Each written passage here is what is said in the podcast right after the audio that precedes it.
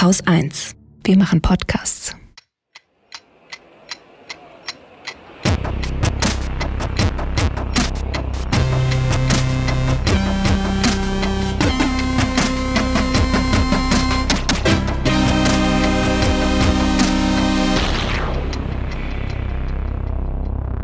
Willkommen zur Wochendämmerung vom 9. April 2021 mit Physik, neuen Gesetzen in Belarus, Corona, mehr Transparenz im Bundestag, Freiwilligen, Neues vom TRIPS Waiver, einer Leiche, George Floyd, der Managerdemokratie, Scham mit einer guten Nachricht für Tansania, Biomasse, einer guten Nachricht für Wale, eigentlich noch zwei interessanten Dingern, da wird aber bestimmt die Zeit zu fehlen, Holger Klein. und Katrin Rönecke. Kommen wir zu Neuem aus Belarus. Erstmal vielen, vielen Dank an alle, die sich an der Crowd-Action zur Übersetzung des Liedes, das nicht am Eurovision Song Contest dabei sein durfte, äh, beteiligt haben. Eine sehr lange und sehr konfuse Übersetzung findet ihr in den Kommentaren zur letzten Sendung. Ich hatte hinterher mehr Fragen als Antworten. Okay. Und dann hat mich noch eine weitere Übersetzung, so ein bisschen, die eher so ein bisschen sinngemäß zusammenfassend war, erreicht, die ich gerne vorlesen würde. Im Song geht es um ein Häschen, dem immer wieder gesagt wird, dass es doch noch ein Kind ist, das zu naiv und unvorsichtig ist und daher in einen Fuchsbau fällt. In der nächsten Strophe geht es um den Fuchs auf dem Weg zu einem Besuch und plötzlich ist da eine Schlinge. Fragezeichen. Also weiß die Person auch nicht, was mit der Schlinge ist. Der Fuchs ist zwar eine Schwester, aber nicht die beliebteste und er soll aufhören, Blödsinn zu machen. Und am Ende ist dann von Hoftieren die Rede, die durch ein Lied in unerklärliche Angst versetzt werden und nur noch hoffen, nicht als Erste zum Abendessen der Menschen zu werden.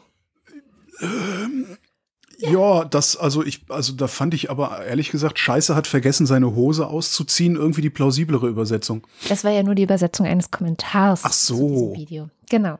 Ansonsten gibt es in Belarus äh, neue Pläne äh, für neue Gesetze und neue Regelungen, die im Parlament verabschiedet werden sollen. Human Rights Watch hat darüber berichtet. Ähm, das Übliche. Also die Massenmedien sollen weiter unter Kontrolle gebracht werden. Das kann da bis äh, hin zu Sperren von Webseiten und so weiter. Ähm, dann soll insbesondere, wenn über Demonstrationen oder Versammlungen berichtet werden, alles weiter eingeschränkt werden. Also wenn Journalisten das tun, dürfen sie dabei aber nicht den Staat diskreditieren. Also diskreditieren ist ein Zitat. Das heißt, Polizeigewalt wäre dann wahrscheinlich eine, schon eine solche Darfst du dann wahrscheinlich nicht drüber berichten. Ähm, das Livestreaming wird weiter eingeschränkt. Wir erinnern uns, dafür standen ja neulich schon mal zwei Journalistinnen vor Gericht und haben Mhm. zwei Jahre Haft bekommen. Und die Polizei soll mehr Befugnisse erhalten. Insbesondere äh, sollen sie Film- und Fotoaufnahmen verbieten dürfen. Und das ist natürlich ins, also sehr wichtig, beziehungsweise diese Film- und Fotoaufnahmen sind, sind sehr, sehr wichtig, weil das ist ja das, was um die Welt geht und auch mich zum Beispiel auf Mhm. dem Laufenden hält, was ist denn los in Belarus? Die Versuche, sowas zu machen, gibt's ja in äh, hier Westeuropa auch immer mal wieder. Ne? Mhm. Kommen wir zum Lieblingsthema des Jahres, Corona. Ah, mhm, ja. Die Impfkampagne, Achtung, nimmt Fahrt auf. Ja, ich lerne Journalesisch, du merkst es.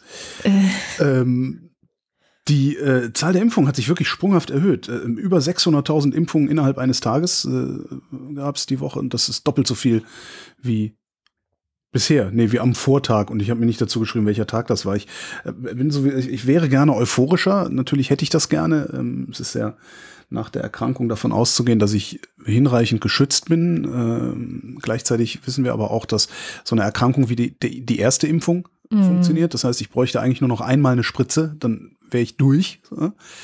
Das treibt mich dann dazu, die ganze Zeit hier zu sitzen und hibbelig zu sein. Zu denken, so, essen Sie das noch? Ja, da ist auch noch was drin in der Flasche da hinten. Ich habe schon überlegt, ob ich mich hier in Tempelhof einfach mal einfach so hinstelle und so. Und am Ende des Tages Falten. stehst Am Ende du des da Tages noch. stehe ich dann da noch oder sowas. Hallo. Aber da, da Und sind Sie irgendwie sind? So, ja, genau. Ich dachte, äh, essen, verimpfen Sie das noch? Also ich, ich hoffe, dass das anhält, weil ich einfach mittlerweile keiner guten Nachricht mehr trauen kann. Mhm. Ähm, weil, würde mich jetzt nicht wundern, dass, dass das so ein Strohfeuer ist und Mitte nächster Woche oder in zwei Wochen kommt dann wieder, wieder so eine Meldung wie, ah, äh, äh, Charge kaputt, äh, kann nicht genug geliefert werden, das Ganze fällt jetzt wieder runter. Und was ich Ja. überhaupt nicht rausgefunden habe, ist, also, also dieser sprunghafte Anstieg kommt ja dadurch, dass sie die äh, Hausärztinnen und Hausärzte mitimpfen. Ich weiß gar nicht, wie, wie geht denn das jetzt? Also ich bin Tier 3 Mhm. und ähm, wenn es jetzt immer über die Impfzentren laufen würde, würde ich halt hier sitzen und auf einen Brief warten, der nicht unbedingt ankommt im Übrigen. Wir haben ja jetzt alle über 70-Jährigen geimpft hier in Berlin, äh, außer eine Frau, die äh, nie einen Brief dem, bekommen hat. Die nie einen Brief bekommen hat. Ja, im, Freunde von mir auch. Im, im Checkpoint hm. ihre Geschichte erzählt. Aber ich weiß jetzt gar nicht, wie das geht. Warte ich jetzt weiter darauf oder gehe ich jetzt regelmäßig meiner Ärztin auf den Keks? Äh, oder ich weiß es echt nicht. Ich glaube schon, also ich habe es so verstanden, dass die Ärzte die Entscheidungsmacht haben, wen sie zuerst impfen, weil sie am besten den Überblick haben, wer ja. es als äh, am dringendsten braucht, weil sie ihre Patienten am besten kennen. So habe ich das bisher immer verstanden. Also dass okay. das ohne Brief dann quasi. Ja, dann rufe ich dann nächste Woche mal an und frage, wie das, wie das aber wissen tue ich es jetzt auch ehrlich ja. gesagt nicht. Aber so habe ich auch meinen Arzt verstanden. Also mein Arzt hat eine Liste, da hat er mich jetzt auch eingetragen. Aha, okay, Sie wollen geimpft werden. Mhm. Na gut, eigentlich erst ein halbes Jahr nach den Symptomen, aber vielleicht sind ja vor mir dann alle, also ist sehr unwahrscheinlich, weil es eine Diabetikerpraxis ist, also Diabetologie. ähm, das heißt, da sind lauter DiabetikerInnen, die da ein- jemand. und ausgehen und wahrscheinlich werden da jetzt erstmal die nächsten Monate die ganzen ähm, Leute geimpft. Aber kann auch sein, dass nicht, weil zum Beispiel, äh, ich kenne auch jemanden in dieser Praxis, der Diabetiker ist und der hat seine Einladung eben bekommen über diese Impfzentren, Impfzentren ah, ja. und ist äh, BioNTech im Impfzentrum ja. geimpft worden. Also der ist dann schon mal wieder weg von der Liste meines Arztes. Dafür kriegt morgen kriegt er dann neuen Patienten, der auch Diabetes hat. Impfen, gutes Gutes Stichwort. Äh, die Tschechen, ähm, denen geht es zwar in, bei Corona jetzt gerade sehr, sehr schlecht, aber in manchen äh, Bereichen sind die uns einfach sehr weit voraus im Grad, Zivilisationsgrad. Zum Beispiel hat Tschechien eine Impfpflicht. Ich bin starker Befürworter einer Impfpflicht. Nicht nur äh, SARS-CoV-2, sondern alles Mögliche. In Tschechien bist du verpflichtet, dich gegen Diphtherie, Tetanus, Keuchhusten, Kinderlähmung, Röteln, Masern und Mumps zu impfen, beziehungsweise Kinder zu impfen. Wer das nicht macht, äh, muss eine Geldbuße zahlen, ungeimpfte Kinder dürfen nicht in den Kindergarten. Finde ich super. Ähm, mhm. Jetzt gab es eine Klage vom Europäischen Gerichtshof für Menschenrechte. Äh, fünf Kinder haben ähm, dagegen geklagt, äh, dass sie nicht in den Kindergarten durften. Mhm. Eins wegen Gesundheitsproblemen, ein anderes wollten die Eltern später erst impfen lassen, zwei aus religiösen Gründen und noch irgendwas. Ja, ja, mhm. genau. Mhm. Jetzt haben die Kläger gesagt, hier Europäische Menschenrechtskonvention, ähm, Recht auf Achtung des Privat- und Familienlebens, äh, Achtung der Religionsfreiheit, Recht auf Bildung. Und der Europäische Gerichtshof für Menschenrechte hat gesagt, eine Impfpflicht ist grundsätzlich zulässig. Sehr gut. Ja, also euer Einzel, eure Einzelinteressen äh, stehen an der Stelle nicht über den Interessen in der gesamten Gesellschaft, vor allen Dingen nicht der Leute, die sich nicht impfen lassen können, die tatsächlich darauf angewiesen sind, dass Eben, eine hohe ja. äh, Herdenimmunität da ist. Da können wir jetzt mal gucken, was das für die Verfassungsklage in Deutschland bedeutet. Wir haben ja hier eine Quasi-Impfpflicht gegen Masern. Ja, genau. Du kommst halt ohne Masernimpfung nicht in die Kita. Mhm. Ähm, auch nicht als äh, Personal, also nicht nur die Kinder, sondern auch die Leute, die da arbeiten. Und äh, ja, und eventuell ist das dann ja auch nochmal so ein Einfallstor für eine weitergehende grundsätzliche Impfpflicht hier in Deutschland, was ich super fände. Also, dass wir dann ein, einfach sagen können, nee, das ist halt, ihr seid ja verpflichtet, bestimmte Sachen euch impfen zu lassen, damit die weg sind, Masern und sowas, dass die ganzen, was diese ganzen Anthroposophen und so nicht immer wieder irgendwelche Ausbrüche ja. äh, verantworten. Ich mache weiter mit Covid, dann haben wir es hinter uns. Ähm, es ist eine Studie erschienen mit dem Namen The Zero Covid Strategy Protects People and Economies More Effectively. Eine Studie mit so einem Titel könnte voreingenommen sein. Mhm. Ja, also sie lautet halt nicht, äh, wie geht Zero Covid oder was kann Zero Covid, sondern Zero Covid macht das, aber vielleicht sind die Ergebnisse derart frappierend. 13 Länder haben sie miteinander verglichen, ähm, zehn größten Wirtschaftsnationen äh, und No-Covid-OECD-Staaten. Referenzpunkte waren Australien, Neuseeland, Südkorea. Ähm, dabei haben sie Konjunkturdaten und Gesundheitsdaten aus den vergangenen zwölf Monaten angeguckt. Ob die jetzt voreingenommen sind oder nicht, äh, die volkswirtschaftlichen Schäden jedenfalls, die sind knapp dreimal größer wenn Regierungen nicht auf eine rasche Ausrottung des Virus mhm. im ganzen Land gesetzt haben. Klar. Und das abgesehen von höheren Sterbezahlen, ähm, die genau das machen, was wir hier machen, äh, also sterben mit Streeck, äh, mit dem Virus leben, beziehungsweise das Virus beherrschen wollen, mhm. was nicht funktioniert. Ja, das ist ein recht langes Ding. Äh, aus dem französischen Institut kommt diese Studie. Und das Interessanteste zum Thema Corona diese Woche habe ich gesehen, also es ist ja immer noch unklar, wo ich mich infiziert habe. Meine Vermutung war ja immer hier im Treppenhaus, weil die Nachbarschaft infiziert war. Mhm. Äh, diese Hypothese, die ist jetzt untermauert worden. Und zwar gibt es einen sehr interessanten Fall aus Neuseeland. Ähm, ein Typ, 14 Tage in Quarantäne, zwei negative Tests, vier Tage später positiv. Also ist aus Quarantäne raus, freigetestet, alles. Vier Tage später war er positiv. Dann haben sie sich den Fall angeguckt und das Virusgenom angeguckt, um zu gucken, wo kommt das eigentlich jetzt her, was der da hat. Und haben Belege dafür gefunden, dass der Typ sich nur in der Quarantäne angesteckt haben kann. Krass. Weil halt in den anderen Zimmern auch Leute in Quarantäne Ja, sitzen und eventuell ist davon jemand infiziert. Ja, klar. Tatsächlich ist, war das so. Die haben rausgefunden anhand von CCTV-Aufnahmen, also äh, äh, äh, Überwachungskameras. Also es war so Wohnheim, Hotel, irgendwas und da ist halt Videoüberwachung auf den Fluren. So. Das heißt, sie konnten sehen, wann hat der Typ sein Zimmer verlassen, mit wem hat er überhaupt Kontakt gehabt. Und der Typ hat sein Zimmer nicht verlassen, hatte keinen Kontakt zu anderen Menschen aus diesem Gebäude, keinen Kontakt zu Infizierten, aber er hatte Kontakt zum Personal, weil er an Tag 12 routinemäßig getestet worden ist. Das war dann schon einer der negativen Tests, die er gemacht hat. Ja, klar. Der Korridor ist, Sie haben ihn unbelüftet genannt, was wahrscheinlich nicht ganz stimmt. Ein bisschen Luftzirkulation ist ja immer da, aber der Ja. Korridor war unbelüftet und der Typ war der Luft vom Korridor bei dieser Testung für genau 50 Sekunden ausgesetzt. Ja. Das heißt, mit hoher Wahrscheinlichkeit hat er sich an Korridorluft angesteckt binnen 50 Sekunden. Also genau die Situation, die hier im Dezember auch geherrscht hat. Ein unbelüfteter, unbelüftetes Treppenhaus, die warme Luft von unten, die unten auch am Heizkörper erzeugt wird, steigt sowieso nach oben. Das heißt, hier oben sammelt, Sammelt es sich. Ja. Zwischendurch sind keine Fenster offen und das Einzige, wo die Luft hingeht, ist dann langsam durchs Dach wegdiffundieren oder halt in die Wohnungen diffundieren. Und das wird passiert sein. Bei ja, Rewe-Bestellung angenommen, Päckchen angenommen, irgendwas und dabei unvorsichtig gewesen. Weil tatsächlich habe ich vor der Covid-Erkrankung keine Maske getragen, wenn so ein Lieferant kam oder so, weil ich dachte, naja, die drei Sekunden Echt? sind ja auch egal. Ja, ich habe gesagt, stell's dahin, danke, tschüss.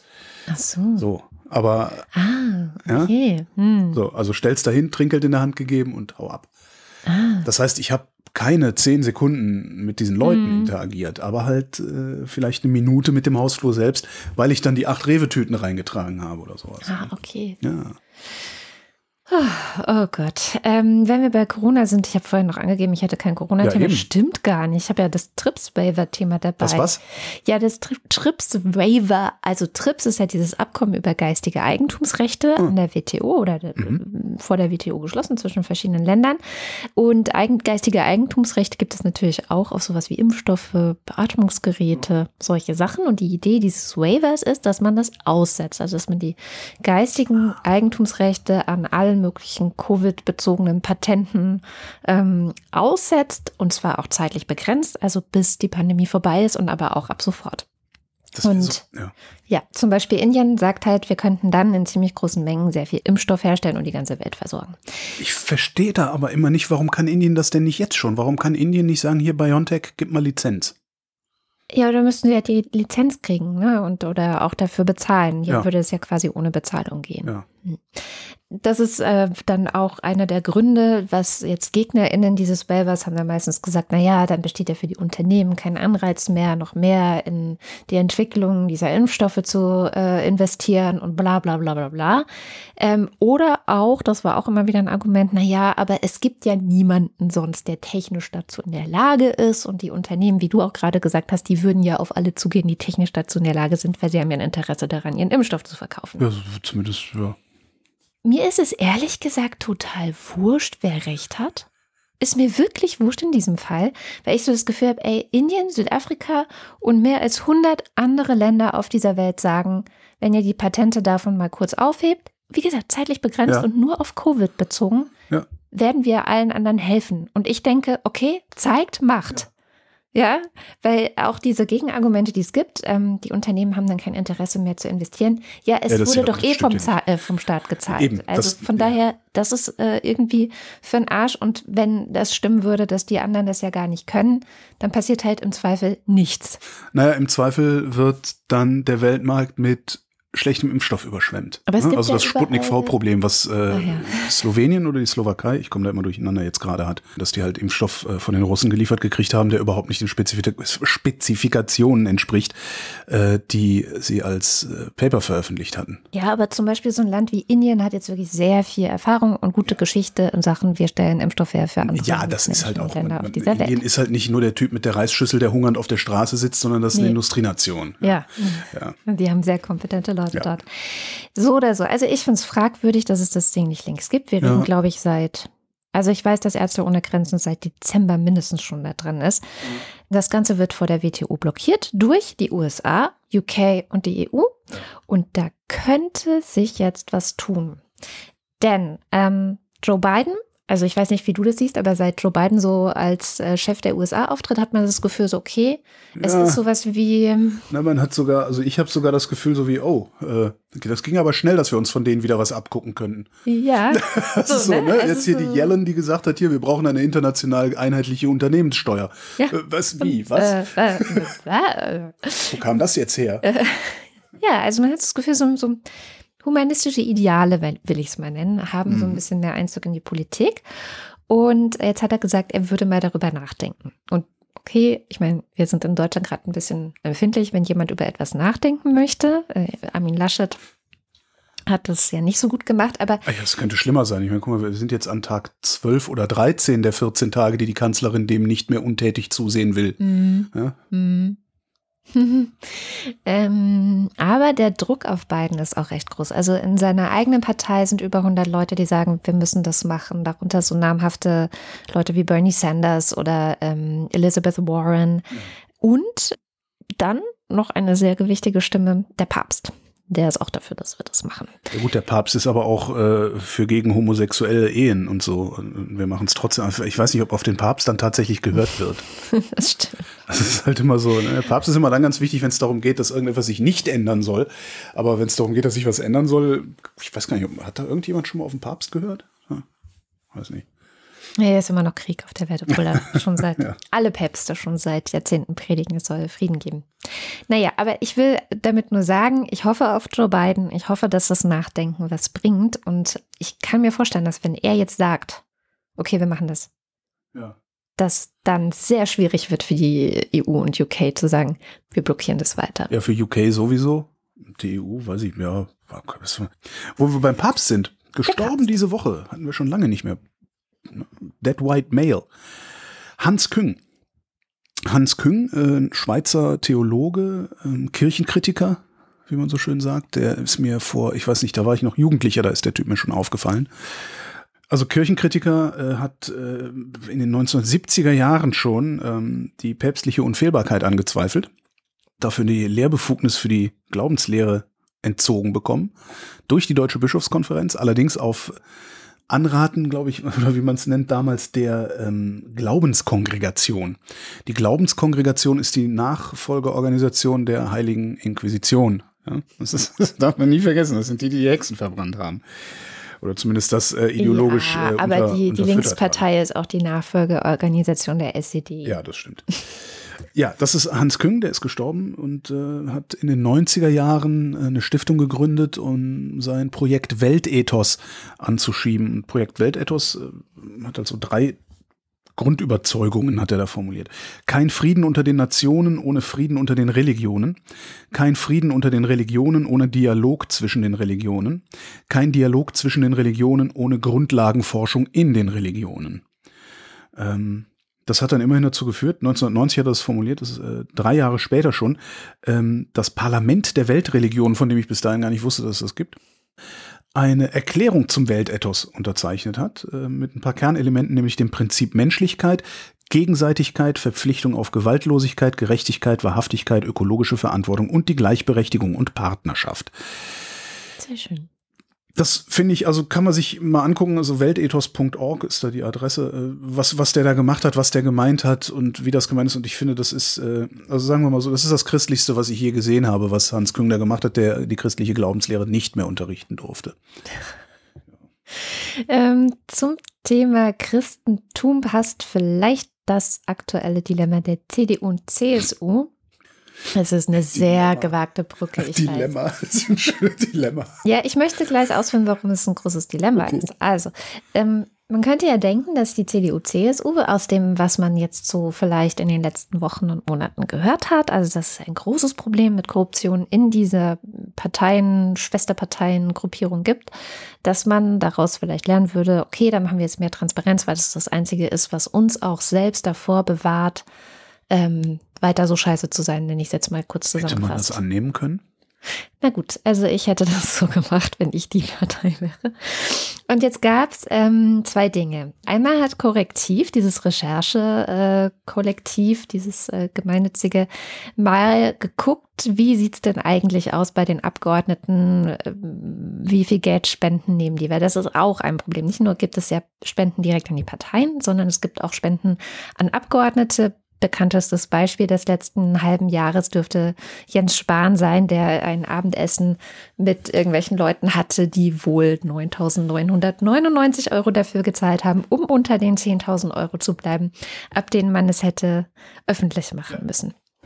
Äh, auch hat Jens Spahn noch nicht gesagt, äh, wer, was, wie, wofür. Im Zweifelsfall hat er ihnen sein Ehrenwort gegeben und das zählt ja sehr viel in der CDU.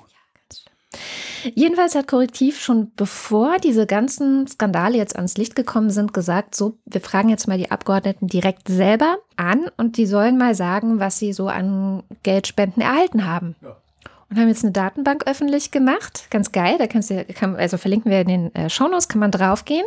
Und dann ist direkt oben ein Suchfeld und da kannst du dann zum Beispiel die, äh, den Namen deiner Gemeinde eingeben. Oder bei mir war es jetzt Berlin-Stadt. Ähm, oder auch nach bestimmten Abgeordneten gucken, direkt gucken. Und dann erscheinen alle Abgeordneten, zum Beispiel jetzt für Berlin habe ich geguckt, die da im Bundestag sitzen. Und ich dachte, ach, Herr Gelbhaar, der hat aber noch nicht geantwortet. Stefan Gelfer, den kenne ich persönlich, deswegen so. ähm, hacke ich hier gerade ein bisschen auf ihn rum. Das ist natürlich, wirft jetzt kein so gutes Gib Bild. Äh, auf ihn. Ich werde ihn auch nochmal auf Twitter anhauen. Und ich muss nur eine kleine Kritik auch noch an diesem Korrektivding äußern. Also da stehen so kleine Punkte und das sind die Farben der Parteien und man kann leider das Rot der Linkspartei und das Rot der SPD nicht wirklich unterscheiden, finde ich. Aber das ist ein kleines Randproblem. Jedenfalls ist sehr auffällig, dass alle roten rot bepunkteten Abgeordneten aus Berlin, also SPD und Linkspartei, ja. haben Angaben gemacht. Aha. Bei den anderen Parteien Manche ja, manche nein. Ich glaube, die Linkspartei nimmt doch, glaube ich, sowieso keine Spenden. Nee, die nehmen nichts von der Industrie, oder wie war das? Ach, die nehmen so wenig Spenden. Also es gibt ja auch diese Balkendiagramme, wo man sieht, wer wie viele Spenden nimmt. Und da ist die Linkspartei ich, ich fand, immer ganz, Balkendiagramm ganz sagst bei, diesem, bei dieser ganzen Geschichte von Korrektiv, das, ja. das eine Balkendiagramm fand ich eigentlich, das hat mir gereicht. Ja.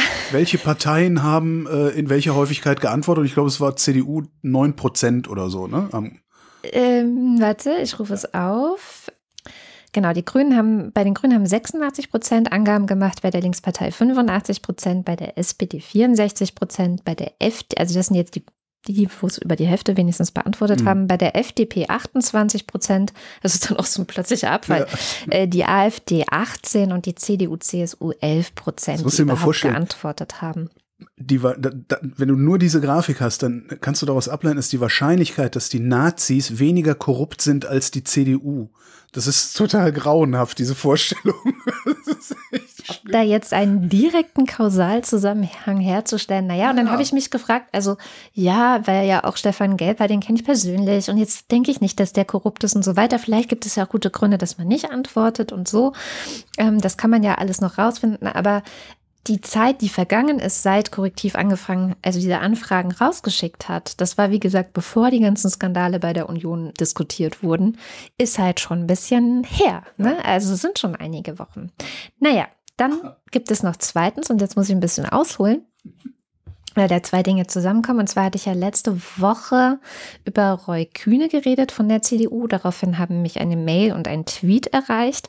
Beide gehen so ein bisschen in die gleiche Richtung. Also Roy Kühne, das ist der Physiotherapeut, der dafür gesorgt hat, dass es einen Rettungsschirm für Physiotherapeuten gibt ja. während der Pandemie. Klientelpolitik, wie man es so schön nennt. Und die Mail und auch der Tweet sagen beide eigentlich letztendlich ähm, das Gleiche. Ich zitiere jetzt aus dem Tweet. Kühne hat sich für eine Branche stark gemacht, die als absolutes Fachpersonal am untersten Limit der Verdienstgrenze lebt. Im Gegensatz zu den ganzen korrupten Politikern ist seine Tätigkeit von Anfang an auf die Heilmittelerbringer ausgerichtet. Es geht also so ein bisschen um, um die Frage, ob es nicht in einem gewissen Maße okay ist, wenn jetzt ein Politiker sich für einen Berufsstand und für seinen Berufsstand, für seinen eigenen Berufsstand in besonderem Maße einsetzt und dafür dann sorgt, dass diese Leute nicht leer ausgehen oder so. Zumal er ja nicht, also er ist halt nicht Anwalt wie gefühlt 90 Prozent aller übrigen Mitglieder des Bundestages, ähm, wo du dann, auch wenn die sich für Anwälte einsetzen, äh, sofort das Gefühl haben musst, dass da äh, was komisch riecht, ja.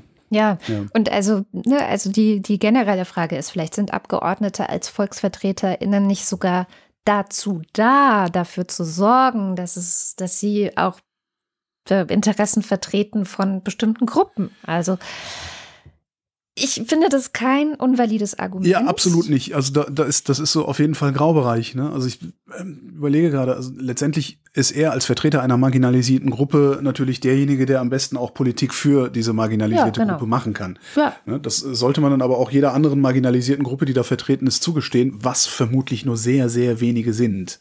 Vielleicht. Ja, also ich Also- wüsste zum Beispiel gerne, was passiert, wenn du, haben wir gerade schwarze Bundestagsabgeordnete? Ich weiß es gar nicht.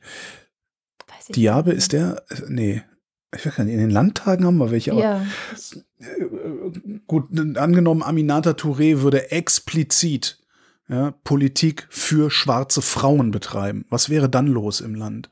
Würden, würden, ne, also wenn wir es schaffen, wenn wir es schaffen, ja, klar, aber wenn wir es schaffen würden, so einen Maßstab da einziehen, dass wir sagen, okay, solange es eine marginalisierte Gruppe ist, und das lässt sich ja im Zweifelsfall sogar messen, zum Beispiel bei den Physiotherapeuten, ich glaube 15 Euro kriegen die pro Behandlung oder so, das ist ein Witz.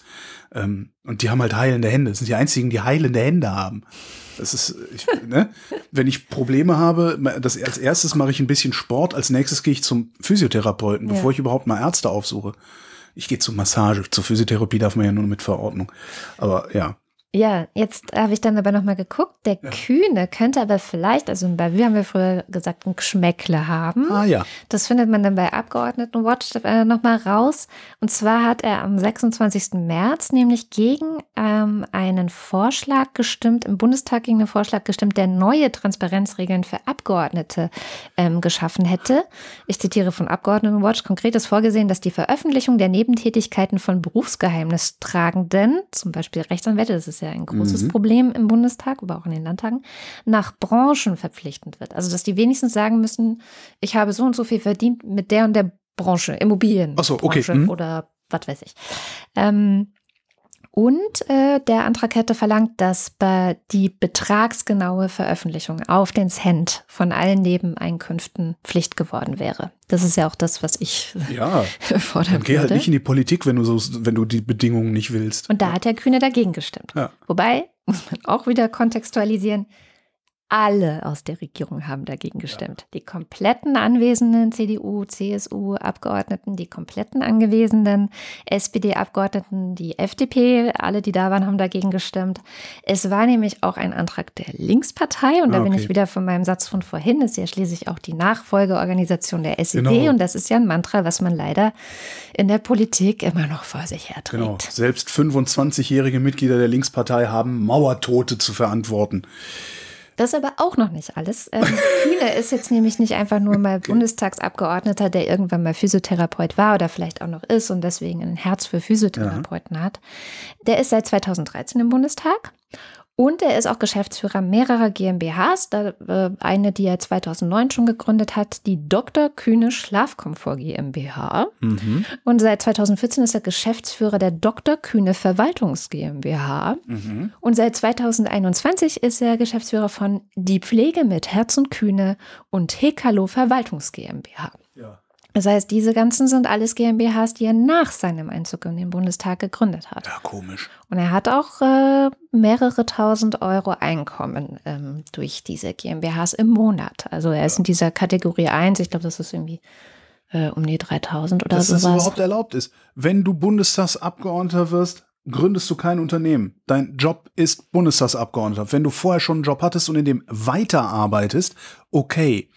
Anwalt, du nimmst keine neuen Mandanten. Ja, und wenn deine Kanzlei neue Mandanten kriegt, dann muss das halt jemand anders aus deiner Kanzlei. Du bist Abgeordneter. Und ich verstehe halt nicht bei diesen Gesetzesvorhaben oder Vorlagen, dass sie, zumindest habe ich das noch nirgends gesehen bisher, ich kann verstehen, dass sie sagen, nee, ja, die Regeln waren, als ich in den Bundestag gegangen bin, als ich mich dazu entschlossen habe, für den Bundestag zu kandidieren, waren die Regeln so und die bleiben jetzt so. Ich will das nicht. Aber wenn du sagst, okay, ab der Bundestagswahl 2025, ja, also ihr habt eine Legislaturperiode Zeit hier auszuschleichen oder eine Legislaturperiode hat jeder Zeit, sich zu überlegen, ob er dann noch im Bundestag sein möchte unter den neuen Regeln, fände ich das ja. ja auch äußerst demokratiefördernd, äh, ein solches Gesetz zu verabschieden. Ja. Und das ist halt das Dilemma, was ich von dem, also was ich eigentlich meine. Ich glaube, Herr Kühne mag sein, dass er ein harmloser, Ja. irrelevanter Typ ist, der, und das ist alles nicht böse und natürlich auch wirklich harmlos im Vergleich zu diesen äh, Hunderttausender Geschäften oder Ja, ja, Milliarden, äh, Millionen Geschäften, die andere am, am, am Stecken haben. Aber gerade ihm würde es zugutekommen, wüsste man, was macht er da und wie viel verdient er damit. Naja, und was macht, was machen denn, genau, was machen denn eigentlich die GmbHs? Dass er sich, Genau, sich selber ein Gehalt in Höhe von 1500 Euro oder was auch immer zahlt, das ist ja die eine Sache. Aber wie viel Geld hat denn die GmbH bisher verdient, was sie nicht an ihre Gesellschafter ausgeschüttet hat? Das, ja, das ist auch was, was mir bisher nie klar war. Seit ich jetzt die GmbH gegründet habe, weiß ich ganz genau, was ich mit meinem Geld mache. Falls diese GmbH jemals irgendwann, wovon ich nicht ausgehe, Geld verdienen sollte und ich da nicht die ganze Zeit meine Ersparnisse reindrücke. Aber das ist halt tatsächlich so, dass wir sitzen und sagen so, ach, für den Fall, dass wir da Geld finden, müssen wir auch mal gucken. Also, wenn wir uns das auszahlen, ist ja auch ganz blöd. Dann müssen wir, dann kaufen wir lieber hier, dann noch ein bisschen investieren und tralla. Also, da, ne, Politiker mit eigener GmbH, ah, Vorsicht. Und er hat dann drei. Ja. Warum das dann auch noch? Warum denn eigentlich drei? Das ist so ein Netzwerk. kann man Ja, auch- genau, also ich damit die eine der anderen Rechnungen schreiben kann, ne? Entschuldigung, ich will hier niemanden irgendeiner äh, Sache beziehen. Ich habe mal einen kennengelernt, habe ich glaube ich auch schon mal erzählt. Der macht äh, Company Building in Asien. Das heißt, du kannst ähm, bei dem eine Firma bestellen. Der gründet dir eine Firma. Ja, also die Wochendämmerung äh, Limited in, weiß nicht wo, irgendwo im, im asiatisch-pazifischen Raum. Äh, diese Firma ist nicht, die, ist nicht auf dich zurückführbar. Mhm. Äh, die schreibt dir aber regelmäßig Rechnungen für Dienstleistungen. Und die musst du natürlich bezahlen. Ja, und das heißt, du minderst dein zu versteuerndes Einkommen hier in der Bundesrepublik, äh, du minderst auch deine Umsatzsteuer. Äh, du bist aber die Einzige, die Zugriff auf das Konto dieser Firma hat, die dir die ganze Zeit Rechnungen schickt. Ja, das Oh äh, kannst du natürlich, schwer, ja, du musst dann halt irgendwann mal dahin fliegen und die Kohle in Cash abholen oder so. Mhm. Aber ja, sowas gibt's halt und das gibt's ganz, ganz viel und ganz, ganz oft. Und als ich das letzte Mal, das ist zehn Jahre her, dass ich zehn, ja, zehn oder elf Jahre her, dass ich den gesehen habe, meinte, Alter, wir kriegen jetzt eine Versicherungslizenz in was Neuseeland oder Australien oder sowas. Mit anderen Worten, Versicherungsprämie, da brauchst du nicht mal eine Gegenleistung für. Und das kann ich individuell aushandeln. Ich kann sagen, können, würden Sie bitte mein, mein rechtes Bein versichern? Und dann sage ich, ja klar, 10.000 im Monat. Okay. Okay. Dann überweise ich an meine eigene Versicherung sozusagen. Ja. Schön. Ganz anderes Thema jetzt. Physik. Ja. Es geht um. Mionen. Myonen. Äh, Also, äh, diese Woche gab es eine Meldung, äh, wir, wir haben eine neue Physik.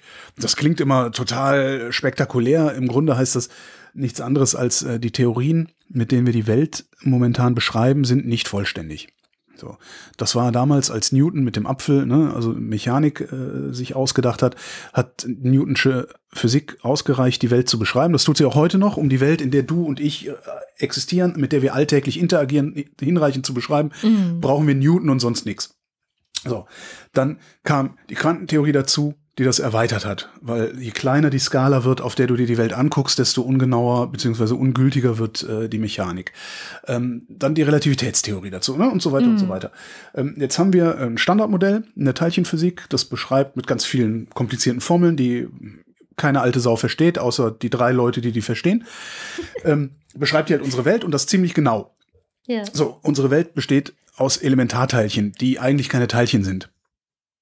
Das ist, wieder Quantenphysik. Ähm, also Teilchen sind eigentlich keine Teilchen, wir nennen sie nur Teilchen, weil wir es uns sonst überhaupt nicht mehr vorstellen können, was der Erregungszustand des Quantenfeldes sein soll. So. Ähm, Okay. so, jetzt gibt's Elementarteilchen, die heißen Myonen. Das sind äh, Elementarteilchen wie Elektronen. Ja. Ja, haben auch die gleichen Eigenschaften, sind bloß wesentlich schwerer. Ich glaube 200 mal schwerer. Also der dicke Bruder vom Elektron ist das. So. Die entstehen bei Kollisionen anderer Teilchen, zum Beispiel wenn du Protonen kollidierst. Ähm, sind aber sehr instabil, zerfallen dann zu äh, ja, Elektronen und siehst du? Was war das andere? Sag Protonen. schnell. Nein, nein, nein, nein, nein. Äh, äh, Elektronen und ja, Neutronen. Neutrinos war es. Neutrinos. Genau, das, danke, siehst du. Ähm, so, die gesagt. zerfallen, die zerfallen halt in leichtere äh, Elemente beziehungsweise leichtere Teilchen, äh, liegen also nicht überall rum, so dass man die aufsammeln und damit Experimente machen könnte. Die flitzen aber überall rum, ja, weil äh, kosmische Strahlung kollidieren. Also wir haben hier ständig, also im Grunde ist unsere Atmosphäre ein riesengroßer äh, Unfall. Teilchenbeschleuniger. Achso, ich Ja, dachte kosmische, Strahlung, Teilchenunfall. kosmische Strahlung kollidiert mit den Teilchen der Atmosphäre und da fliegen dann halt immer wieder so Myonen raus, die kann man auch messen und so. Mhm, Gibt's riesige Experimente. Die kann man aber auch erzeugen im Teilchenbeschleuniger. So. Jetzt gibt's eine Messgröße, bei diesen Myonen, überhaupt bei Elementarteilchen, äh, den G-Faktor. Was der macht, ist egal, das hängt mit dem Magnetfeld zusammen, dass diese Dinge haben. Es gibt noch ein paar mehr Größen, den Spin hast du vielleicht schon mal gehört. Mhm. Hat überhaupt nichts damit zu tun, dass da irgendwas rotiert, weil das, das sind ja keine Kugeln, aber man kann sich so vorstellen. Die Masse äh, ist noch, ne, und so, also, aber egal. So, der G-Faktor, die Theorie sagt voraus, der G-Faktor des Myons ist zwei. Die Erklärung dafür ist ein kompletter Fragen. Artikel. Alles genau. gut, alles gut. Ich wir, halt einfach wir verlinken einen Artikel von Florian Freistetter, der das ganz hübsch erklärt, aber auch noch so, ja, also die Theorie sagt voraus, der G-Faktor des Myons ist zwei. Ist er aber nicht. Wissen wir auch von Anfang an. Also als sie das erste Mal gemessen haben, haben sie festgestellt, der G-Faktor des Myons ist nicht ganz zwei, sondern ein bisschen mehr. Ja?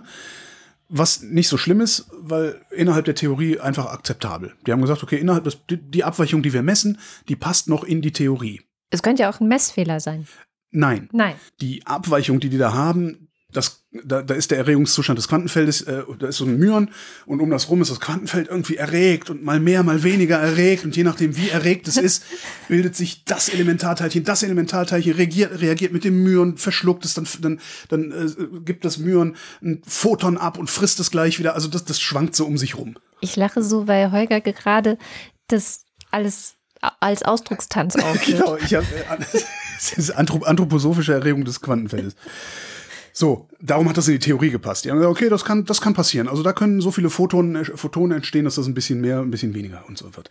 Jetzt haben sie aber am Fermilab in den USA, Beschleuniger Ding sie, eine Abweichung gemessen, die zu groß ist, um noch einfach so in die alte Theorie zu passen. Nämlich ab der achten Nachkommastelle passt, passt das nicht mehr. So. Hm. Das heißt, am Fermilab haben sie gemessen, dass mindestens ein Elementarteilchen, nämlich das Myon, sich nicht so verhält, wie es eigentlich zu erwarten wäre. Und das ist immer geil. ja? Weil, nein, wenn er, wenn er, das ist so Schwerkraft. Ich mache das immer, ich finde immer so, was man, was zu erwarten wäre und Abweichung, finde ich immer, lass mal, lass mal irgendwie den Apfel los, den von Newton, und der fällt nicht runter. Hm. Egal was er macht, aber der fällt nicht runter, obwohl du ihn überhaupt nicht beschleunigt hast, sondern du hast einfach nur losgelassen. Ähm, das ist halt geil, weil ab dem Moment muss ich fragen, ja, scheiße, warum fällt der denn nicht runter? Was ist dafür verantwortlich? Und wir haben ja noch so viele Dinge, äh, dunkle Materie zum Beispiel. Wir wissen, wer, wer ist das eigentlich, die dunkle Materie? Ne? Ähm, so, Vorhersage gemacht.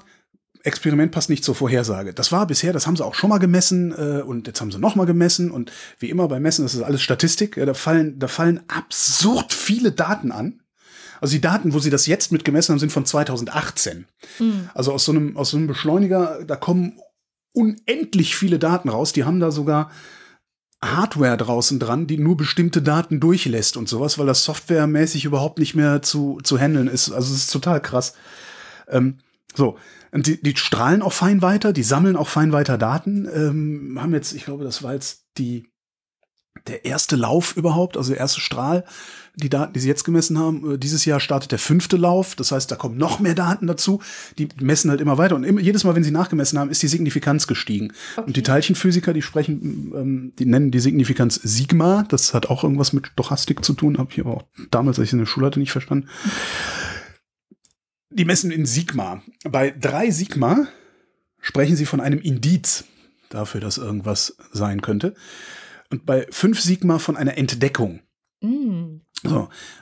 Das Ding, was sie jetzt gemessen haben, sind 4,2 Sigma und es ist ein Anstieg zu den Messungen, die über die Jahrzehnte vorher stattgefunden haben. Das heißt, die Wahrscheinlichkeit, dass das nicht auf einen Messfehler zurückzuführen mhm. ist, die sinkt von Messung zu Messung. Also je präziser wir messen, desto unwahrscheinlicher ist, dass es ein Messfehler ist.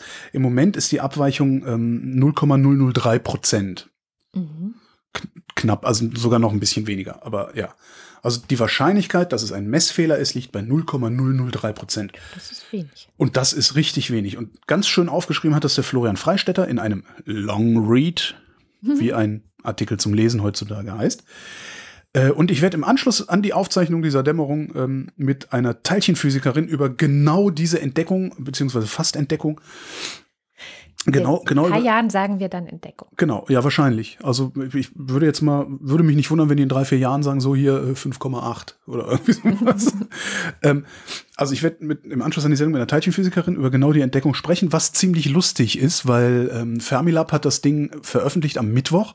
Am Dienstag habe ich mit genau dieser Teilchenphysikerin sowieso schon zwei Stunden gesprochen über dunkle Materie und das Vakuum. Das war, ach übrigens, das Vakuum ist nur im Durchschnitt leer.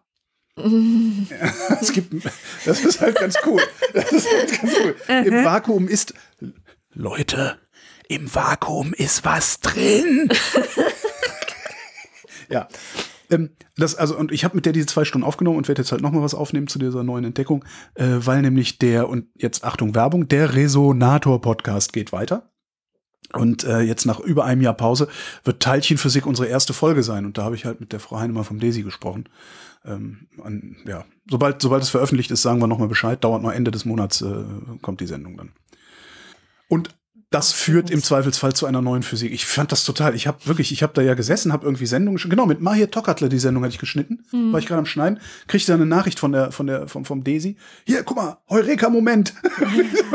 Ach komm, und habe dann da irgendwie so eine Pressekonferenz geguckt auf Englisch, wo ich ein Drittel von verstanden habe, aber ich war trotzdem völlig fasziniert. Ja, Oh. ja, ja. Harter Cut. Oh. George Floyd.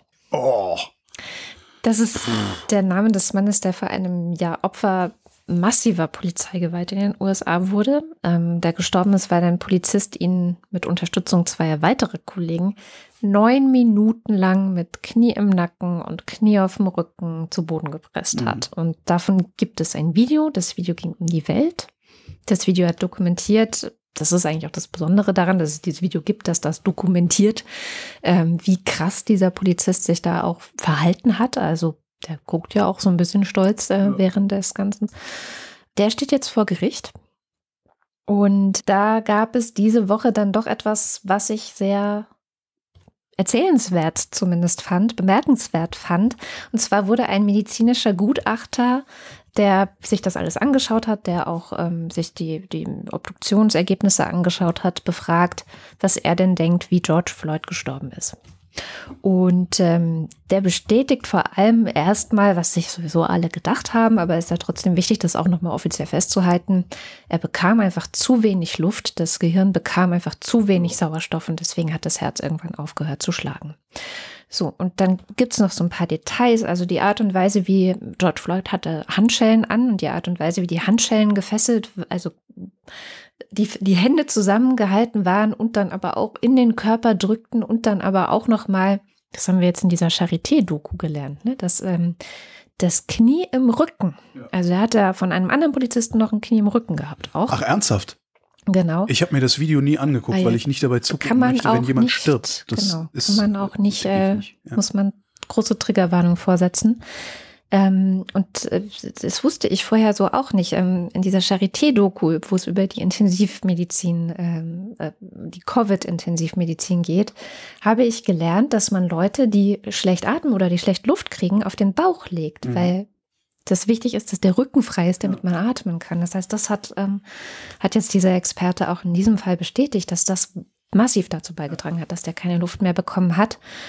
Das, äh, der drückt es so drastisch aus, dass also dieser Effekt des Niederdrückens äh, fast vom Effekt her so ist, als wäre ein Chirurg hingegangen und hätte die Lunge rausoperiert. Also es ist einfach keine Luft mehr reingekommen. Alter.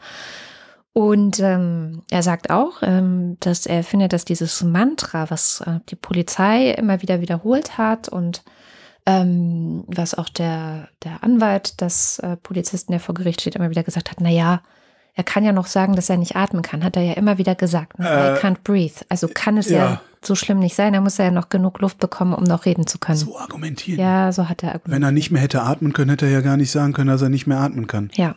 Ja, ja. Ja, hat er dann ja auch am Ende. Ne? Ja. Und also insgesamt belastet dieser äh, medizinische Experte die Polizei massiv. Der Anwalt des Angeklagten hat sich dann nochmal gewehrt und meinte, woher hätte denn unser Mandant so viel medizinisches Wissen haben sollen? Er ist ja nur ein einfacher Polizist und er kann ja nicht ahnen, dass sowas dann passiert. Wo ich so denke, naja, also Menschen auf der ganzen Welt, die garantiert auch nicht mehr medizinisches Wissen haben als dieser Polizist, ja, haben mitbekommen, erstens, dieser Mann sagt immer wieder, ich kann nicht atmen, sagt das auch zunehmend ähm, erschwert, ja, also ist das, das schon. Und irgendwann ist er ruhig. Ja. Irgendwann hat er ja nichts mehr gesagt. Ne? Und spätestens da, also spätestens da hätte man vielleicht mal runtersteigen sollen. Hat er aber nicht gemacht. Äh, dann der Anwalt äh, spielt noch eine andere Karte. Also man hat wohl hinterher im Körper ähm, von George Floyd Opioide, Fentanyl und Methamphetamine nachweisen können oder zumindest irgendwelche Rückstände davon. Da sagt der Anwalt halt, ja, der ist ja dann in Drogen gestorben. Da kann ja mein Mandant nicht wissen, dass der irgendwie so intoxiniert war. Ja, aber das dürfte ja der Gutachter jetzt dann ausgeschlossen Genau, das haben. hat er jetzt ausgeschlossen. Also er sagt auch, es ist wirklich, gibt sowas. keinen Hinweis darauf, dass der Tod im Zusammenhang mit diesen Drogen ähm, geschehen ist. Ja, krass. Okay, äh, es, gibt, es gibt einen neuen Freiwilligendienst. Hm. Diese Woche ähm, sind eingezogen die ersten RekrutInnen äh, für den Freiwilligendienst im Heimatschutz bei der deutschen Bundeswehr. Heimatschutz ist ja eigentlich, wenn Nazis, äh, also so wadentätowierte äh, Nazis nachts durch die Gegend patrouillieren, wie sie es nennen, aber eigentlich marodieren und Leute einschüchtern wollen, die nicht so sind wie sie selbst. Jetzt hat man sich da irgendwie im Verteidigungsministerium gedacht, den Nazis überlassen wir den Wort, das Wort Heimatschutz nicht und das Wort Heimat auch nicht.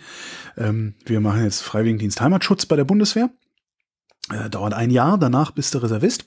Mhm. Äh, sieben Monate aktive Dienstzeit, also noch drei Monate Grundausbildung, wie früher beim Bund eigentlich. Drei Monate Grundausbildung, dann noch äh, vier Monate eine Spezialausbildung, was weiß ich, was die dann da machen. Scharfschütze, Kratmelder, ich weiß nicht, wie das da im, dann im Einzelnen aussieht. Also das, das Besondere bei dem Ding ist vor allen Dingen, äh, du kannst nicht in den Auslandseinsatz, also es ist äh, explizit Heimatschutz, also eigentlich explizit das, wofür die Bundeswehr da ist. Die ist ja eigentlich nicht dazu da, die Bundesrepublik am Hindukusch zu verteidigen. Mhm. Ähm, ja, und hast dann äh, ja, sieben, sieben Monate aktive Dienstzeit und die restlichen fünf Monate kannst du dann über sechs Jahre verteilen und kannst halt sagen, da gehe ich dann mal hin und gehe ich mal nicht hin. Tausend Freiwillige sollen es werden dieses Jahr. Äh, Eigentlich eine ganz geile Sache. Also ich finde äh, ja sogar, dass die Wehrpflicht nicht hätte abgeschafft werden dürfen, äh, auch wenn ich selber nicht zum Bund gegangen bin, aber ich fand die Regelung, wir machen eine Wehrpflicht, eine allgemeine, und von der kann man sich dann halt frei argumentieren, fand ich sehr, sehr gut, weil äh, dadurch weiß ich zum Beispiel, dass Pflegeberufe für mich nicht in Frage kämen. Hm. Weil ich habe mich halt ein paar Wochen um äh, ein, ein älteres Ehepaar gekümmert und hab, das war, ich konnte das nicht. Ich, ich bin da nicht der Typ zu. Hm.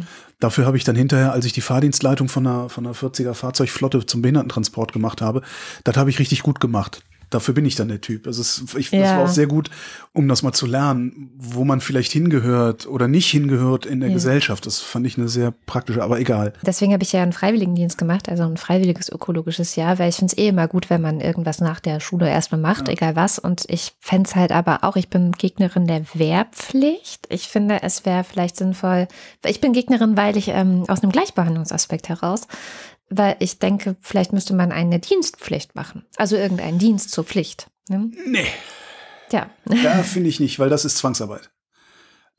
Ja, aber dann kannst du auch nicht für die Wehrpflicht sein, das ist ja auch Doch, Zwangsarbeit. Nö, ist es nicht. Da kann ich mich ja frei argumentieren. Außerdem ist das eine Form von Zwangsarbeit, die äh, das Grundgesetz ähm, eindeutig einräumt. Die sagt, äh, kann zur Landesverteidigung herangezogen werden. Das finde ich schon. Also da bin ich vielleicht dann auch. Ja, aber dann sollte sie halt auch für. Frauen gelten und dann können die sich ja auch Ja, klar. frei äh, Ja, klar. Ja, ja, ja, sicher. Ja, das eh. Also wie bei den Israelis. Alle müssen zum Bund hier. Ja. Ja. ja. Freiwilliges ökologisches Jahr, wo du es sagst. Wie viel hast du da verdient im Monat? 145 Euro. ja. Die äh, Buftis, ne? Bundesfreiwilligendienst, Mhm. kriegen Taschengeld. Maximal 426 Euro im Monat. Cool. Die äh, Mitglieder des Freiwilligendienstes Heimatschutz kriegen 1400 brutto. What? Oh, Das Okay. ist eine Frechheit. das Ja. ist wirklich frech. Das ist eine Frechheit. Hier, komm, mach mal hier äh, Ballern lernen, 1400. Sich unmittelbar um Menschen kümmern, 450.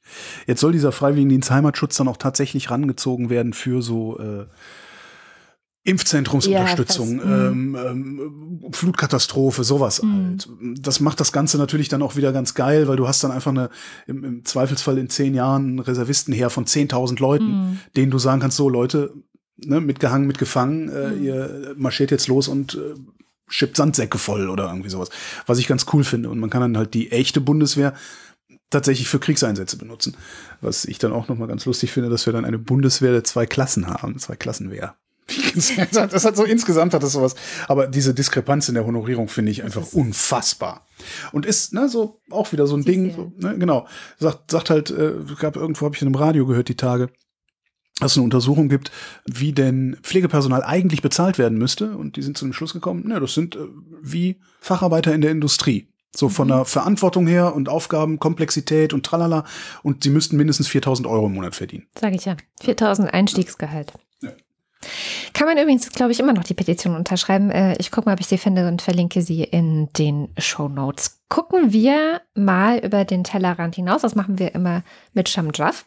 Und dieses Mal gibt es gute Nachrichten, nämlich aus Tansania. Tansania, kurzer Check, wo liegt es eigentlich auf der Weltkarte? Äh, Afrika. Oh, Holger. Ja, im ja, Osten, im Osten, ähm, und zwar südlich von Kenia und Uganda. Also äh, Kenia und Uganda sind da drüben. Dann west, im Westen ist ähm, äh, Kongo und ganz klein Ruanda. Uh, Im Osten ist das Meer, beziehungsweise der Ozean. Und im Süden äh, ist dann noch Mosambik. Also so ist das einge. Und gegenüber ist Madagaskar, da wo der Pfeffer wächst. Ja. Jedenfalls hat Tansania eine neue Präsidentin Samir Suluhu Hassan heißt mhm. die. Und warum das eine super gute Sache ist und warum sie sehr viel Hoffnung bringt, das äh, erklärt am besten die Scham. Ja, das ist eine positive Wende in Tansania. Genau genommen für ungefähr 58 Millionen Menschen ist es eine positive Wende. So viele leben laut der Weltbank im Jahr 2019 in diesem ostafrikanischen Land. Der Vorgänger von Samia Suluhu Hassan, nämlich der kürzlich im März verstorbene John Magufuli, der hatte nämlich ganz andere Pläne und Tipps, äh, ein ganz anderes Krisenmanagement, was Corona anging. Er hat nämlich Gebete empfohlen, Kräuter und Dampfbäder gegen Corona und das Ganze wirklich nicht ernst genommen. Samia Suluhu dagegen will aber jetzt mehr auf die Wissenschaft hören. Das erinnert mich an eine andere Frau, die wir alle gut kennen. Und ähm, sich zur weiteren Vorgehensweise in der Pandemie äh, wissenschaftlich beraten lassen, eng beraten lassen. Wie die Corona-Lage im Land jetzt aussieht, nun ja, das ist Schwer zu sagen, denn das Land hat seit Mai letzten Jahres beziehungsweise Ende April letzten Jahres keine Neuinfektionszahlen mehr veröffentlicht. Und damals lag die Zahl berichtet äh, bei 500 Fällen etwa.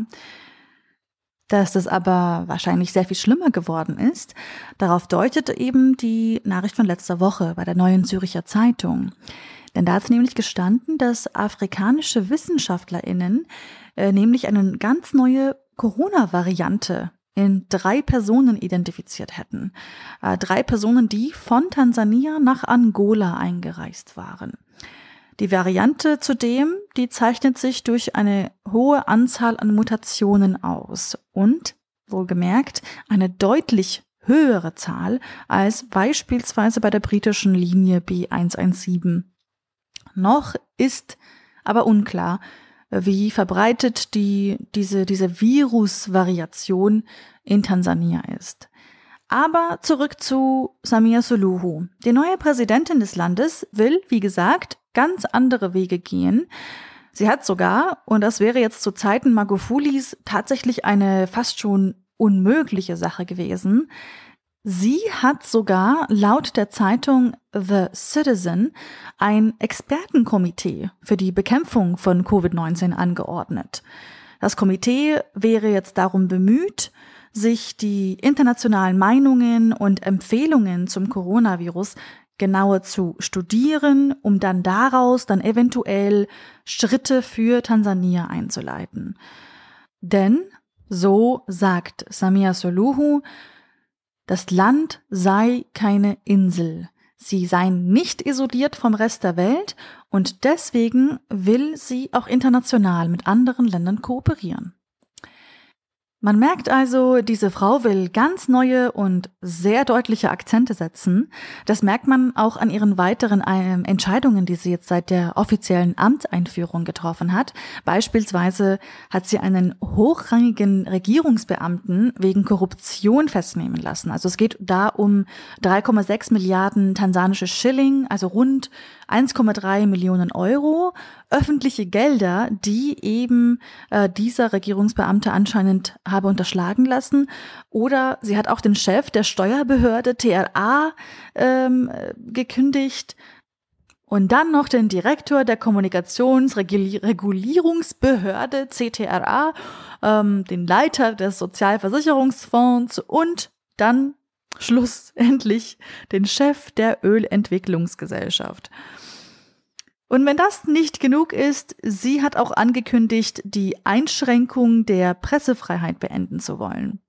Denn unter Magufuli ähm, waren mehrere regierungskritische Medien, wie etwa vier Zeitungen, damals geschlossen worden. Damit will sie jetzt aufhören. Sie will da einen anderen Weg gehen. Das kann viel aussagen über ihre kommende Regierungszeit, muss es aber nicht. Äh, die Taz berichtete, dass ihr Vorgänger Magufuli 2015 seine Amtszeit ähnlich forsch begonnen hatte, bevor er, ja, bevor er immer wieder, immer mehr kritisiert wurde. Das heißt also erstmal abwarten und schauen, wie sich jetzt Samia Suluhu ähm, die nächsten Wochen, Monate, das nächste Jahr schlagen wird. Sie hat da auf jeden Fall unglaublich viel zu tun und ähm, scheint irgendwie Lust auf die Aufgabe zu haben. Was Shamja jetzt vergessen hat zu erwähnen, ist, woran Magufuli gestorben ist. Wir, wir, wir wissen es nicht genau. Deswegen. Aber komm, her mit dem Gerücht. Genau, ja. Also das jüngste Gerücht sagt, Magufuli ist an Covid-19 gestorben, hm. nachdem er SARS-CoV-2 geleugnet hat. Der Philosoph und Journalist Georg Dietz ähm, hat einen kleinen Twitter-Thread geschrieben. Georg Dietz ist oft sehr anstrengend. Ähm, auch in seiner Sprache oft so, dass ich denke, ja, du willst aber doch verstanden werden, was machst du denn da? Jetzt hat er aber einen Twitter-Thread geschrieben, den ich sehr, sehr schön fand. Äh, und zwar ähm, geht es um die Art der Demokratie, in der wir leben, die er Manager-Demokratie nennt. Ich lese den jetzt einfach vor, weil es das Einfachste ist. Was wir erleben mit Covid-19 und der Klimakrise ist das Drama der Manager-Demokratie, wie es unter anderem Adam Curtis recht gut beschrieben hat. Weiß nicht, ob du die Filme von ihm kennst. Nee, aber du erzählst mir seit Jahren davon. Ja, und ich kenne die trotzdem nicht. sind sehr viele da Filme. Sie doch mal mit mir. sind sehr viele, ja, stimmt, sollten wir tun. Es sind sehr viele Filme. Mittlerweile dürften das bestimmt so acht oder zehn Stunden Material sein, mhm. die man da gucken kann. Danach äh, hat man schlechte Laune, so wie nach Nein, Covid, danach äh, hat man nicht wirklich schlechte Laune. Danach äh, guckt man halt vielleicht die Tagesschau ein bisschen anders.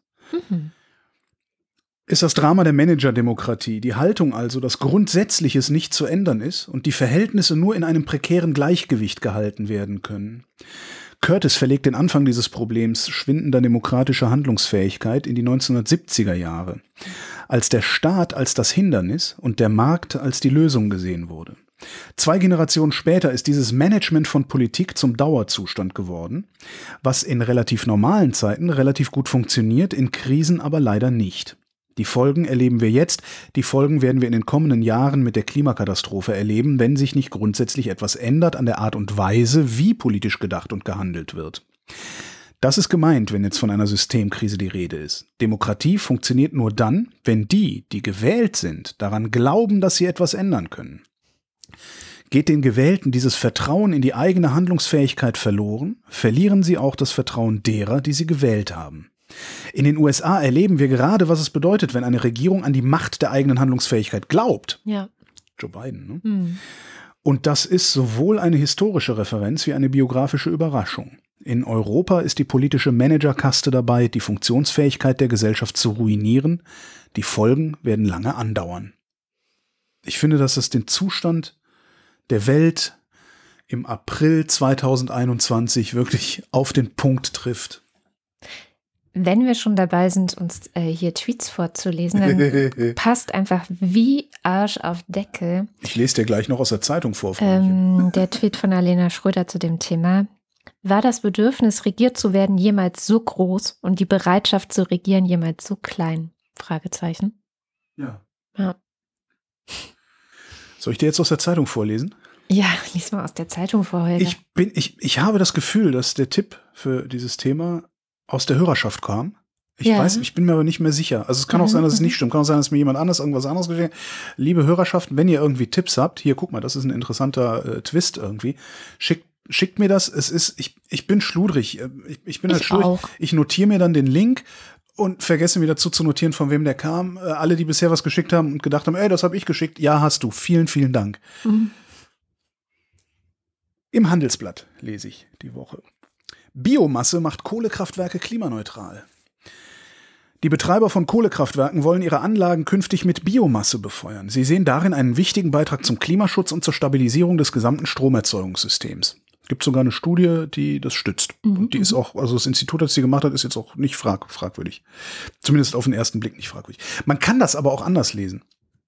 Und das machen die Klimareporter ähm, die grundsätzlich die Dinge ein bisschen anders lesen. Deren Überschrift lautet Pellets mit schmutzigem Geheimnis. Deutsche Kohlekraftwerke prüfen derzeit, äh, ist, von, ist aus dem Dezember, die prüften noch, jetzt wollen sie es, weil sie es geprüft haben. Deutsche Kohlekraftwerke prüfen derzeit die Energieproduktion auf Holzpellets umzustellen. Damit sich das lohnt, brauchen sie staatliche Hilfen. Oh. Diese wären EU-konform. Ei. Man kann ja nicht beliebig Subventionen an eine heimische Industrie ausschütten.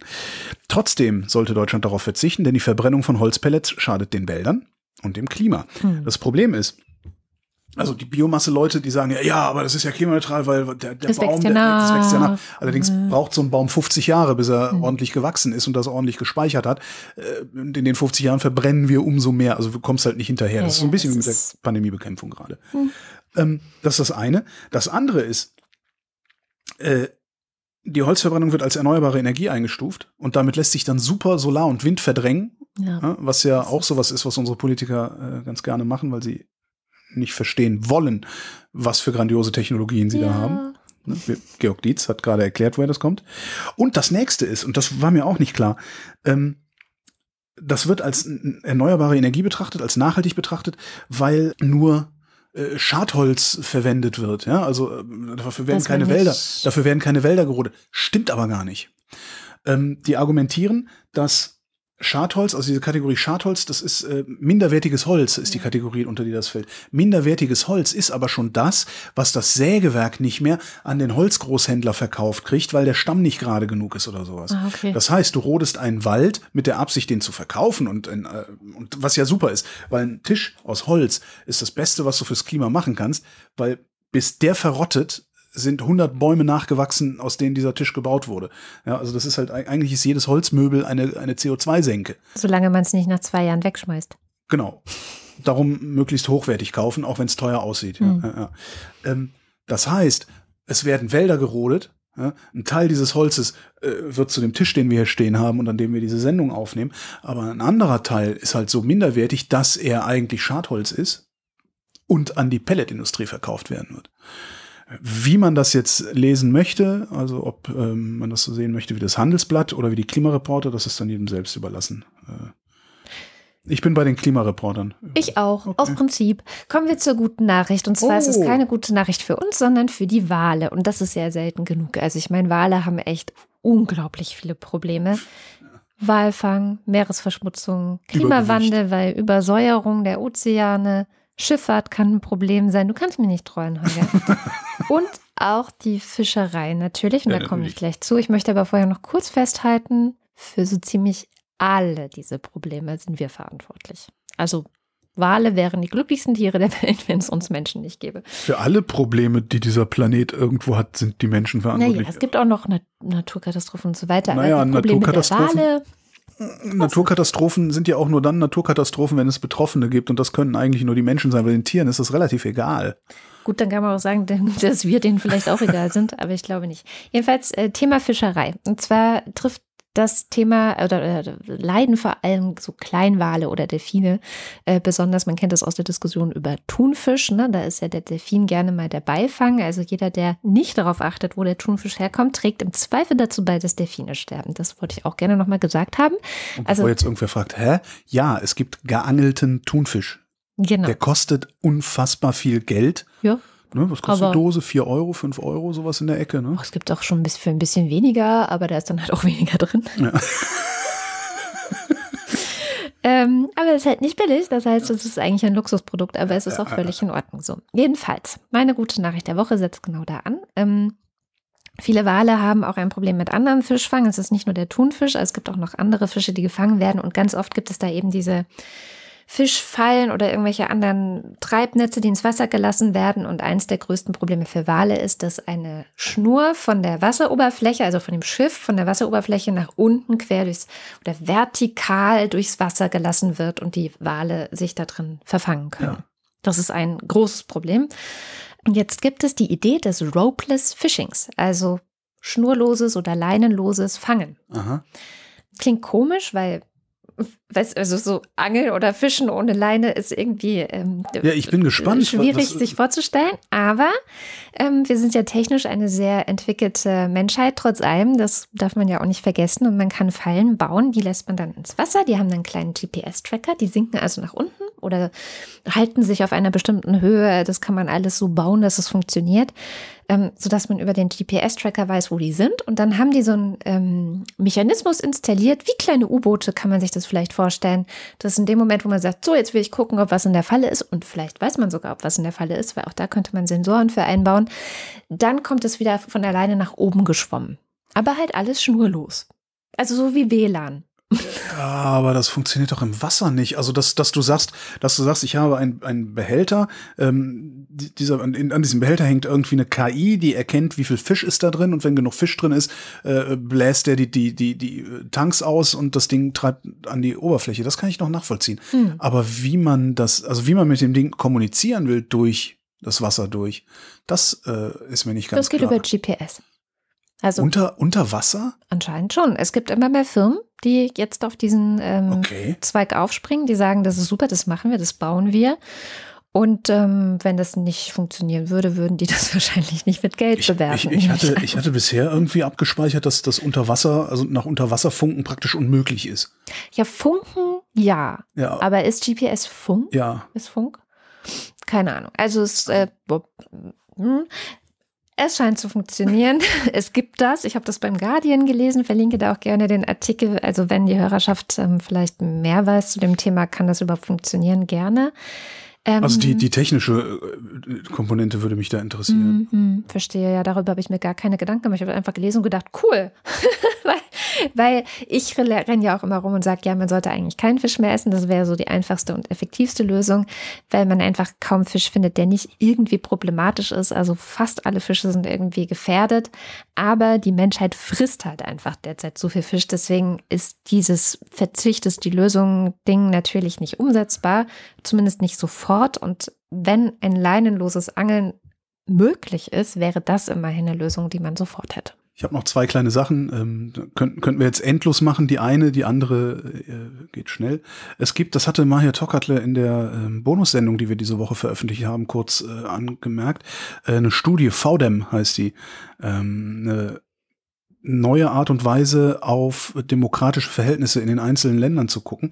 Was sie sagen ist, ähm, also sie gucken halt multidimensional drauf und haben dazu fünf Demokratieprinzipien identifiziert. Äh, Electoral, Liberal, Participatory, Deliberative und Egalitarian nennen die das. Ich habe es jetzt nicht übersetzt, weil ich zu faul war, äh, weil ich gedacht habe, ich komme eh nicht mehr dazu, darüber zu reden.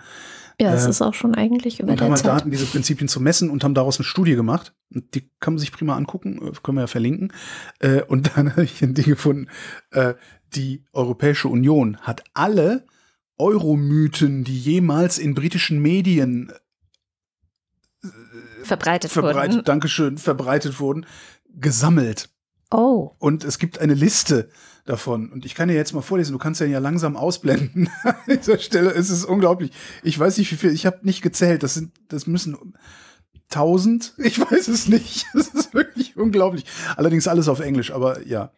Ambulances to turn yellow for Europe. Also alle, alle, alle Krankenwagen gelb. Drei Milliarden für, Bananen. Funding. Leitbier muss seinen Namen verändern. Kirchenglockenverbot. Kirchenglockenverbot. Oh, Alkoholverbot. Die britische Flagge darf nicht mehr auf äh, Fleischverpackungen aus Großbritannien erscheinen. okay, während Holger hier weiter scrollt, kommen wir, glaube ich, Eier zum nicht mehr dutzendfach verkauft werden. Faktencheck. Wir dürfen nicht mehr Dosenware verkaufen werden. Entschuldigung. Heute mit Katharina Alexander. Hallo Katharina. Hallo. Du hattest ja in den letzten zwei Stunden Zeit, dir das alles, was wir gesagt haben, nochmal in Ruhe anzuhören und zu gucken, ob dir irgendwas auffällt, was dir vielleicht komisch vorkommt. An der einen oder anderen Stelle haben wir, glaube ich, auch die Unwissenheit schon selbst geäußert. Hast du denn noch was finden können, wo du uns vielleicht auf die Sprünge helfen kannst? Ein paar kleine Anmerkungen habe ich noch mitgebracht. Starten wir mal mit den Corona-Impfungen bei den Hausärztinnen. Mhm. Die sind am 7. April, also Mittwoch gestartet und da war dann dieser große Sprung in den Impfzahlen zum Vortag. Und ihr hattet ja darüber ein bisschen gemutmaßt, wie genau das mit der Terminvergabe abläuft und wart da eigentlich auch schon ziemlich nah dran, aber ich dachte, ich gucke es trotzdem nochmal nach, wie genau es läuft. Und zwar ist es wirklich so, dass die Praxen diese Terminvergabe selber regeln. Ähm, entweder telefonisch oder online und sich da eben explizit an PatientInnen richten, über deren Vorerkrankungen sie eben informiert sind. Und viele Praxen haben auch angekündigt, extra Sprechstunden für diese Impfung einzuführen. Das ist doch auch eine gute Nachricht. Dann bleiben wir mal beim Thema Corona, als ihr über die ähm, Probleme mit dem Sputnik-Impfstoff mhm. gesprochen habe, war ja nicht ganz klar. War es äh, Slowenien oder die Slowakei? Und es ging da um die Slowakei. Denen wurde Sputnik äh, geliefert und als dann diese Lieferung untersucht wurde, sind da äh, Auffälligkeiten entdeckt worden, die Grund zu der Annahme geben, dass es zumindest nicht der Impfstoff ist, der erwartet wurde. Ist ein bisschen peinlich, dass wir immer noch Slowenien und Slowakei verwechseln, aber vielen Dank, dass du das nochmal nachgetragen hast. Kein Problem. Dann zur Linkspartei, da wart ihr ja auch nicht ganz sicher, wie, welche Spenden die jetzt nicht entgegennehmen. Auch nur einfach der Vollständigkeit halber. Die nehmen keine Großspenden von Konzernen, Banken, Versicherungen und LobbyistInnen entgegen. Hm. Aktuell gibt es tatsächlich nur einen schwarzen Bundestagsabgeordneten, und zwar äh, Karamba Diaby von der SPD. Ah ja. Mhm, ja, da habe ich auch ein Bild zu dem. Ja, stimmt, jetzt wo du es sagst. Und der Nachtrag kam ja sogar von Holger direkt zu seinen Ausführungen über Myonen und äh, die neue Physik. Und zwar hat sich nicht etwa dieser G-Faktor des Myons verändert über die Zeit, sondern die, die Messung, die Nachweismethode ist einfach feiner geworden und genauer geworden mit den letzten Jahren und dadurch wurde da jetzt diese Veränderung gemessen. Okay, gut zu wissen. Auch wenn ich jetzt ehrlich gesagt ähm, nicht das Gefühl habe, dass es irgendwas an meinem Leben ändert. Aber vielleicht Wer für die weiß. Physiker und Physikerinnen unter unseren Hörern. Dann komme ich auch schon zum letzten Punkt. Und zwar äh, funktioniert GPS unter Wasser. Das tut es tatsächlich nicht, aber es gibt inzwischen eine ganze Reihe von Mischtechniken, bei denen ähm, GPS mit anderen Ortungssystemen kombiniert wird und zum Beispiel an der Oberfläche Bojen mit GPS-Sendern sind, die dann wiederum über andere Systeme auch mit Unterwasser kommunizieren. Mit, genau. Also es gibt da verschiedenste Methoden. Das heißt, dem leinenlosen Fischfang steht nichts mehr im Wege. Sehr gut. Haben wir das auch geklärt und hatten also beide ein bisschen recht. Schön. Dann vielen, vielen Dank für deinen Faktencheck und wir hören uns dann ganz bald wieder. Mach's gut, Katharina. Bis dann. Ciao. Und damit sind wir am Ende der Sendung. Und wie immer am Ende der Sendung sagen wir vielen herzlichen Dank, dass ihr uns diese Sendung möglich macht. Es gäbe keine Wochendämmerung ohne die Unterstützer der Hörerinnen und Hörer. Wenn ihr uns auch unterstützen wollt, schaut vorbei auf wochendämmerung.de. Da gibt es alle Möglichkeiten, wie ihr das tun könnt. Eine der Möglichkeiten geht über Steady und da gibt es die Ultras und den Fanclub. Und weil die so viel in unseren Topf werfen, lesen wir am Ende jeder Sendung deren Namen vor. Das kommt jetzt. Moste Techi freut sich auf sein Chip-Update nächsten Dienstag und den damit eingeleiteten i-Upload seines i-Bewusstseins in die iCloud. Dins 0001. Elegia einzigartig von Uxarien wartet auf den nächsten freien Besuchstermin im Pflegeheim. Guido Baulich. Alexander Bonsack verordnet sich eine kalorienliche Sendepause für diese Woche. Markus S., die neue Sekretärin Gottes, leitet nur ernst gemeinte Bitten weiter, solange er noch nicht Kanzlerin ist. Brazilian Waxing is a pleasant break against German Lockdown once a month. Folgt mir nicht, denn ich bin nicht eure. Marc Bremer. Wenn die Nonnen schmachten in den Klostern, dann ist Ostern.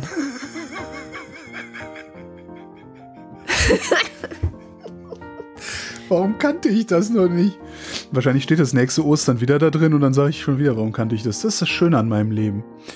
Mich kannst du mit einem selben Scheiß zigfach begeistern. Oliver Delpi, Markus Dietz, Andreas Freund. Erik Fröhlich, Wenn du in der Welt nur Dunkelheit siehst, hilft es, das ist Licht anzuzünden. ein Licht zu entzünden. Gruß Thomas.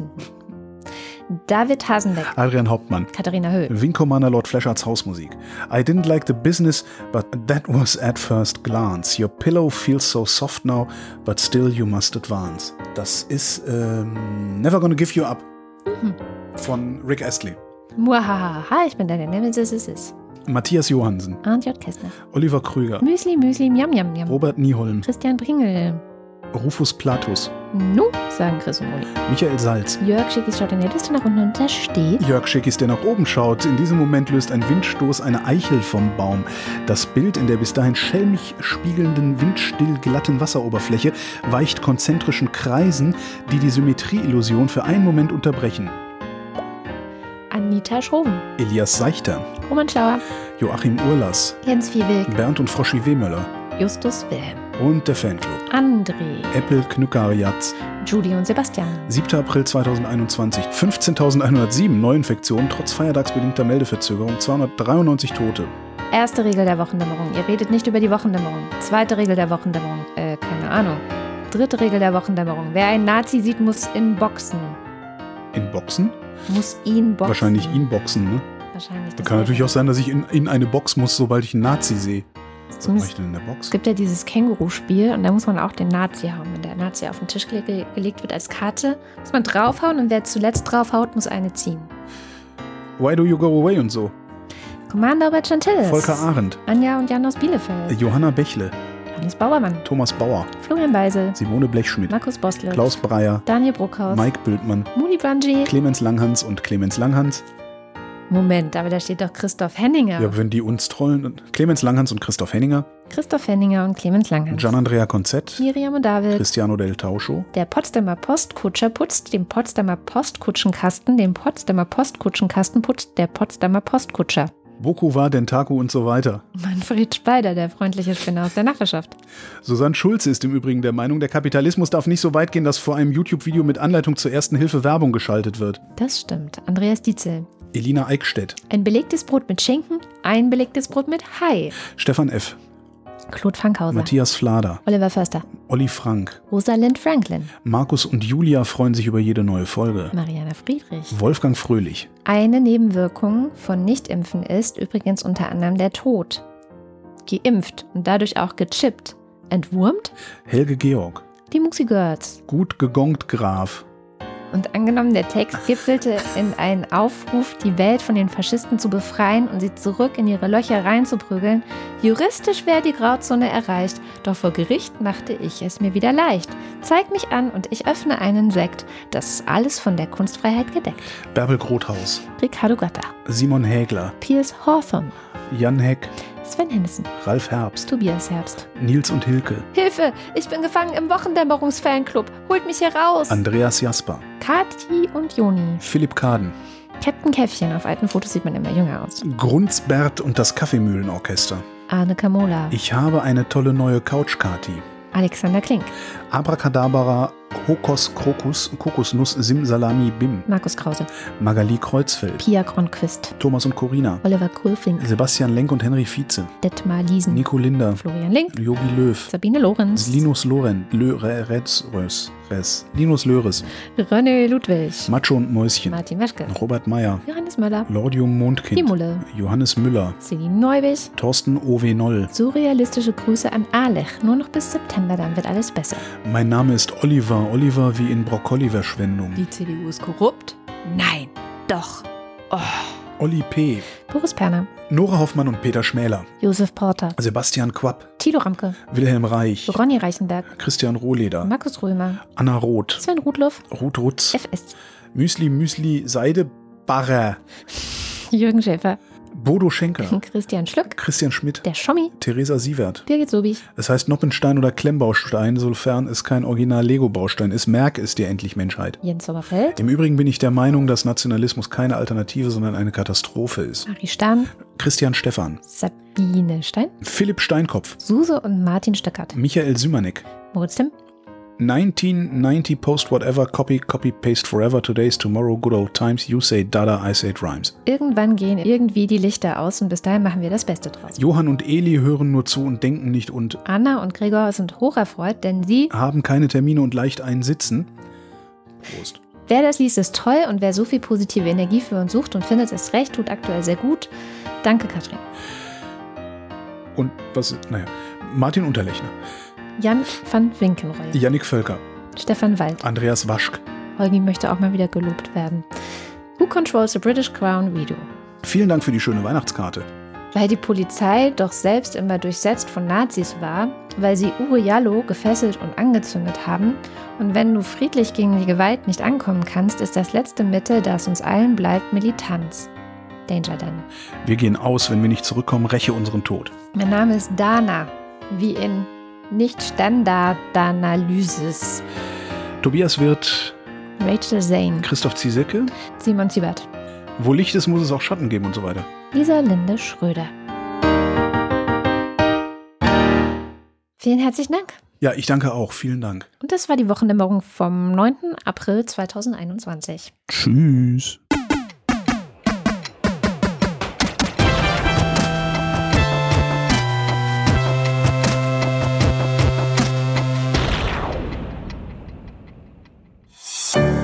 Produktion von Haus 1.